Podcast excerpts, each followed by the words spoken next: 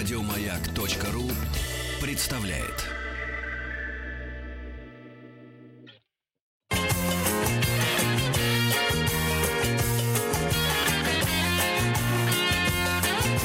Вахтанг Махарадзе и Павел. Важный разговор в эпоху коронавируса. Мы поговорим сегодня о гуморальном иммунитете. Что такое антитела, как образуются, как они работают на связи. Молекулярный биолог Сергей Харитонов. Сергей, добрый день. Добрый. Здравствуйте. А, да, наконец добрались мы до как бы самого главного такого элемента иммунитета, ну, по крайней мере, одного из самых известных. Потому что вообще, конечно, в этой иммунной системе разобраться чрезвычайно сложно. Там вот ну, 20 давай... типов клеток. Мы с вами две передачи потратили на то, чтобы разобраться с тремя какими-то типами клеток из клеточного иммунитета, да, с нейтрофилами, с макрофагами, а там еще есть десяток. И каждая с каждой взаимодействует десятью способами. Но, в общем, мы попробуем как-то это все упростить и, Давайте конечно... По -по да. Попробуем, Сергей, и для начала разберемся, что такое вообще гуморальный иммунитет, чем он отличается от клеточного, вообще сколько у нас иммунитетов существует. Вот, ну, иммунитетов много существует разных, э, э, вот, но есть две, как бы, самые главные классификации. По, э, одна из них такая функциональная, потому что именно работает в качестве иммунного такого Э, деятеля, а другая по происхождению иммун, иммунитета. Вот э, по происхождению иммунитет делят на врожденный и адаптивный. То есть врожденный тот, кто в генах закодирован, адаптивный это как приобретенный иммунитет. Вот такие два иммунитета. А есть другая классификация, когда клеточный и гуморальный. Э, в одном случае, в клеточном, в качестве работают именно иммунные клетки, в смысле, что они непосредственно сами взаимодействуют с патогеном, с бактерией там, или с вирусом, или с клеткой, зараженной вирусом, или с раковой клеткой, или с каким-нибудь паразитом. А, то есть наша иммунная клетка с ним встречается и как богатырь, в общем, выходит на бой и как-то с ним справляется или не справляется. Вот это работа клеточного иммунитета. А гуморальный, он как бы хитрее тут это как будто бы дальний бой, понимаете, это как э, мушкетеры. А, потому что сами клетки гуморального иммунитета непосредственно с э, заражающей нас какой-то э, штукой, с патогеном, с инфекцией не взаимодействуют. Они вырабатывают специальные молекулы, которые называются антитела.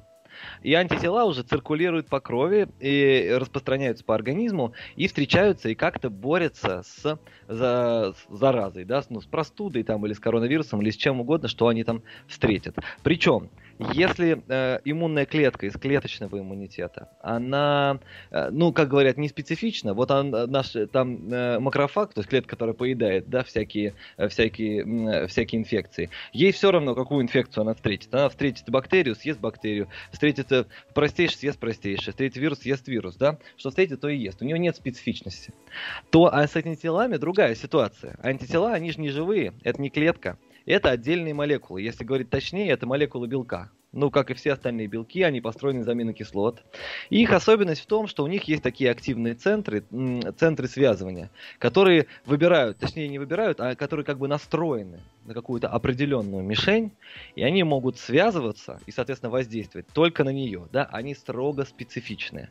И получается, как они что... узнают мишень-то? Как они узнают, если это вот не знакомая мишень? Вопрос. Это большой вопрос, как они узнают. Как они, нет, непосредственно, как они узнают, это очень просто сказать. Потому что у них вот этот центр, он как будто бы под мишень уже подогнан, как, как, э, ключ к замку. Только наоборот, мишень это ключ, а это замок, который ходит и ищет свой ключ. А вот как наши клетки знают, какой нужен замок, под какую инфекцию, это отдельный большой вопрос. И я сегодня как раз хотел его коснуться. Ну, смотрите, я думаю, что эту историю надо начать как бы немножко издалека, потому что э, э не сразу как бы говорить о специфичности антител, а немножко э, посмотреть на то, как они образуются и кто их вообще продуцирует и где.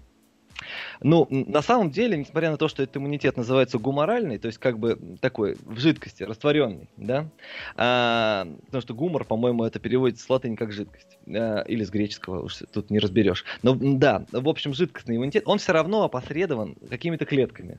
Эти клетки называются а, лимфоциты, а на самом деле именно Б-лимфоциты. Их называют Б, то есть она по-русски выглядит как В буква, да, э, э, английского алфавита. Называют Б, потому что их впервые обнаружили у птиц таком органе, который называется фабрициева сумка, по латыни бурса фабриции. И вот и назвали, раз они в бурсе, э, будут Б-лимфоциты. Вот эти лимфоциты, они у нас образуются в костном мозге. Как и все остальные клетки крови, в общем, из тех же самых стволовых клеток, они дифференцируются – И в костном мозге получаются так называемые наивные Б-лимфоциты. Они еще не производят, то есть они производят определенный тип антител, но как бы они с инфекциями бороться еще не умеют. У них вообще э, гены антител, ну ладно, это мы попозже поговорим, они, в общем, находятся в каком-то разобранном состоянии, это сложно объяснить, но вот эти наивные Б-лимфоциты, они ничего не понимают, никого не видели, ни с какими заразами не встречались. Они дальше мигрируют э, по кровеносной системе во всякие э, вторичные лимфоидные органы, так называемые, а именно в селезенку и в лимфоузлы. И там они сидят, и ждут, а, пока им покажут какой-нибудь патоген, какую-нибудь заразу им покажут, против которой они могут начать производить антитела. Потому что непосредственно-то в лимфузел зараза сама не проникает, да, у нас она обычно где там, в нос, в рот, куда попадет, да, или какая-то царапина, а до лимфузла там далеко.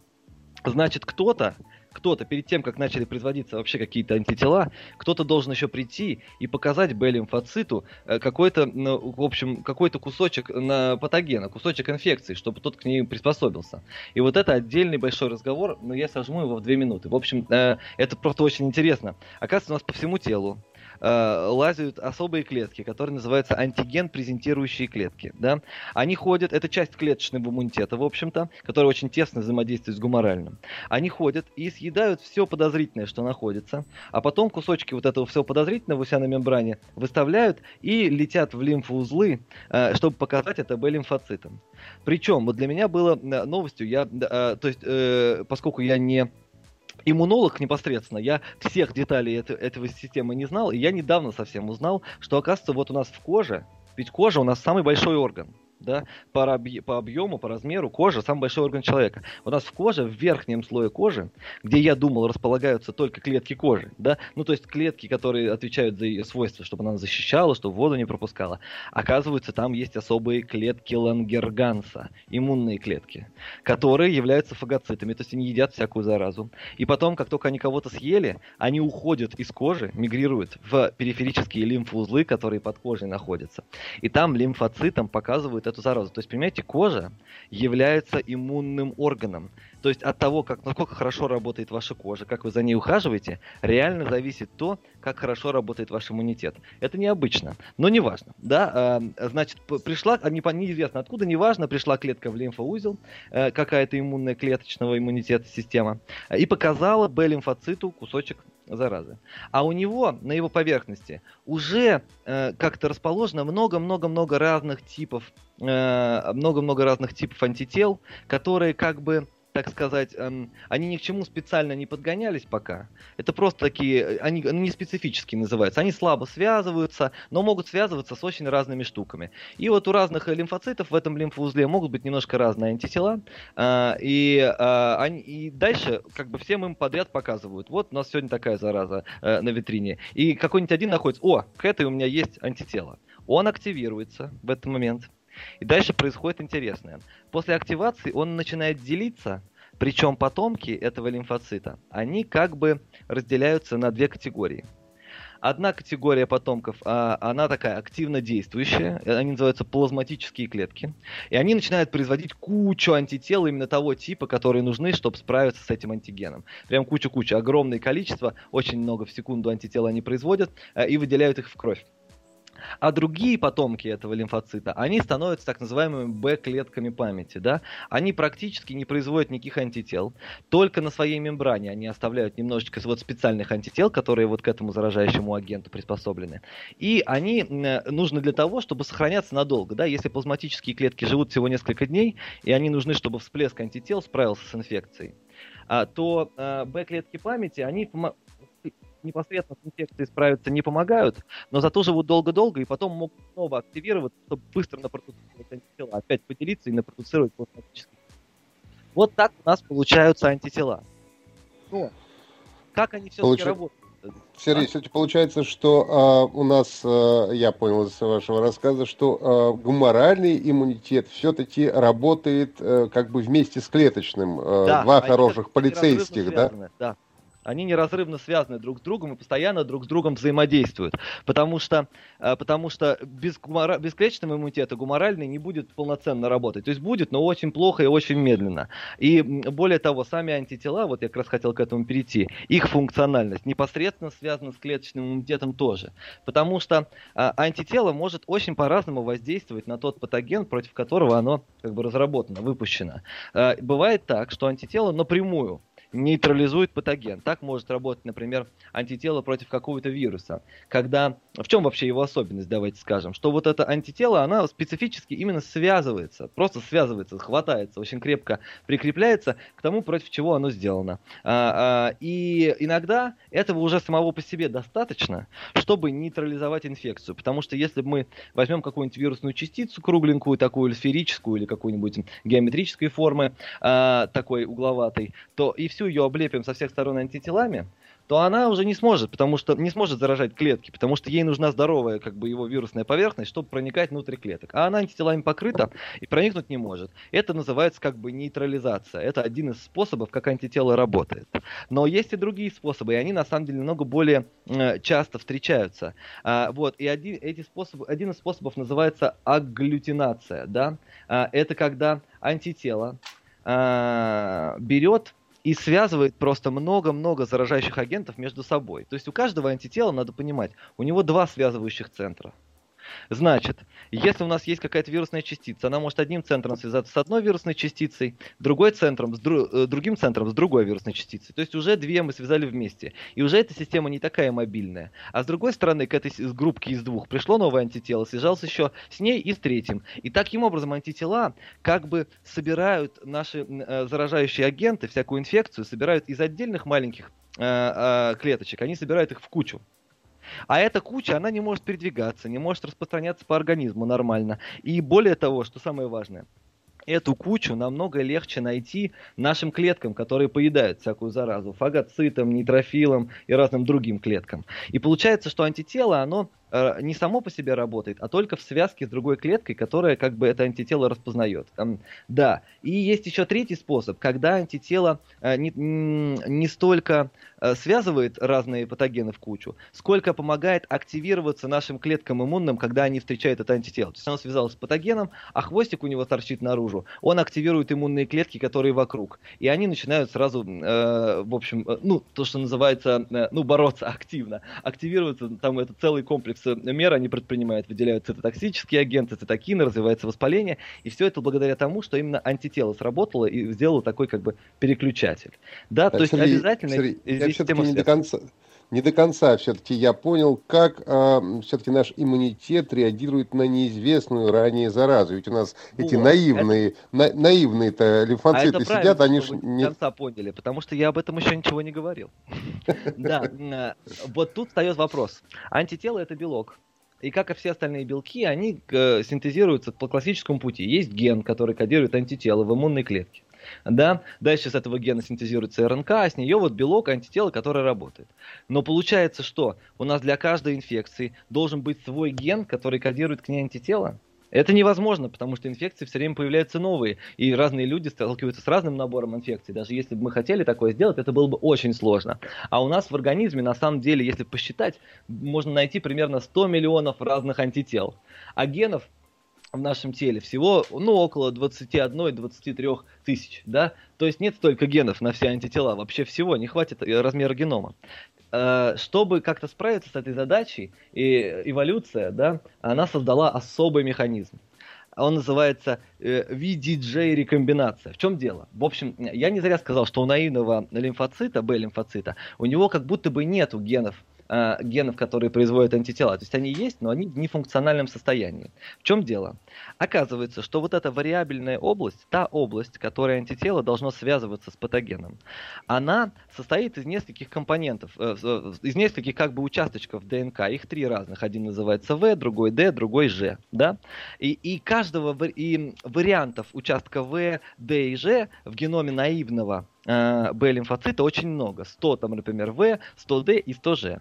Когда лимфоцит начинает созревать, происходит так называемая рекомбинация. Берется один случайный участочек D, один случайный участочек В и один случайный G, и они объединяются в ВДЖ, в кусок. И так получается цепь, э, ну, часть белка антитела. И от того, какая именно часть, какой именно кусочек ДНК попадет в этот ВДЖ фрагмент, и будет зависеть специфичность антитела. То есть специфичность антитела каждый раз при созревании каждого нового лимфоцита определяется случайно. Да? И за счет этого, за счет этого, там миллионы возможных комбинаций, даже может быть возможных комбинаций, которые постоянно продуцируются, постоянно. И когда приходит новая зараза к нам в организм, к ней, скорее всего, где-то в каком-то лимфоузле, в каком-то, э, в каком-то лимфоците уже есть антитело, которое случайным образом образовалось, которое случайным образом получилось из-за этой рекомбинации. А дальше оно только активируется и уже размножается. Происходит так называемая клональная селекция, то есть размножается только тот лимфоцит, у которого случайно оказалось нужное антитело. А весь ну. То есть, получается, повезло или не повезло, да? То есть, да? если совпало, то хорошо, а не совпало, значит, извините. Да? Но комбинаций так много, а, и они постоянно в таком огромном количестве продуцируются, что а, практически всегда оно совпадает. Вопрос в том, э, плюс тут надо еще понимать, что э, как бы мотивы на поверхности вирусных белков, на поверхности бактерий, э, к которым антитела получаются, вот эти мотивы, они называются эпитопы, это тот, тот участок патогена, с которым антитело связано. Они же тоже, как бы у них есть ограниченное разнообразие. Даже у разных вирусов там все немножечко похоже. И понятно, что просто разные антитела, которые к этому как-то приспособлены, будут просто с разной силой связываться. И, и получится так, что у нас на самом деле в организме всегда будет набор антител, э, который так или иначе, хорошо или плохо, э, как бы связывается с этой инфекцией. Просто потом произойдет отбор, и останутся только те антитела, которые связываются очень хорошо. Вот на этот отбор нужно время. Это занимает несколько дней, и поэтому иммунитету нужно время, чтобы адаптироваться к любой новой инфекции. Но как будто бы Сергей. весь спектр арсенал у нас уже присутствует. Сергей, буквально полторы минуты у нас остается. Как прививки связаны как раз с гуморальным иммунитетом, как это работает? Ну как, прививка-то как раз является кусочком, ну в общем случае, так будем говорить общим образом, с э, кусочком какой-то, какого-то вируса или какой-то бактерии, или ослабленной бактерии, например. Соответственно, она э, производит такую штуку, которая называется иммунизация. Да? Нас вроде бы заражает, но так не сильно. И это вызывает иммунную реакцию, и происходит все то, что я описал в самом начале. Да? Кусочки э, этого патогена показываются Б-лимфоцитами, он начинает производить специфические антитела, которые именно от этой инфекции помогают. Дальше формируется пул, то есть набор клеток памяти, которые, когда мы всю э, вакцину, собственно, перевариваем уже в организме, она исчезает, перерабатывается, а клетки памяти-то остаются иногда на всю жизнь. И когда мы заражаемся настоящим вирусом или настоящей, настоящей бактерией, у нас уже есть подобранные, прямо специальные, очень хорошо связывающиеся с этой, с этой инфекцией антитела. И они моментально активируются, и мы быстро выздоравливаем.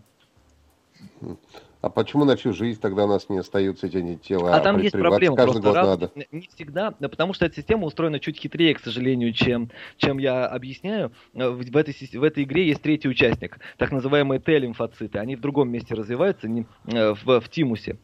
И ну, эти Т-лимфоциты, они как раз контролируют э, Б-клетки. Они определяют, сколько будет Б-клеток памяти, а сколько будет плазматических клеток. Это все зависит Сергей, от них. Они... Ну, а, об да. этом, я думаю, нам уже придется говорить в следующий раз. Большое спасибо за беседу. Молекулярный биолог Сергей Харитонов был у нас на связи. Говорили об гуморальном иммунитете и о том, что такое антитела. Спасибо, всего доброго. Спасибо.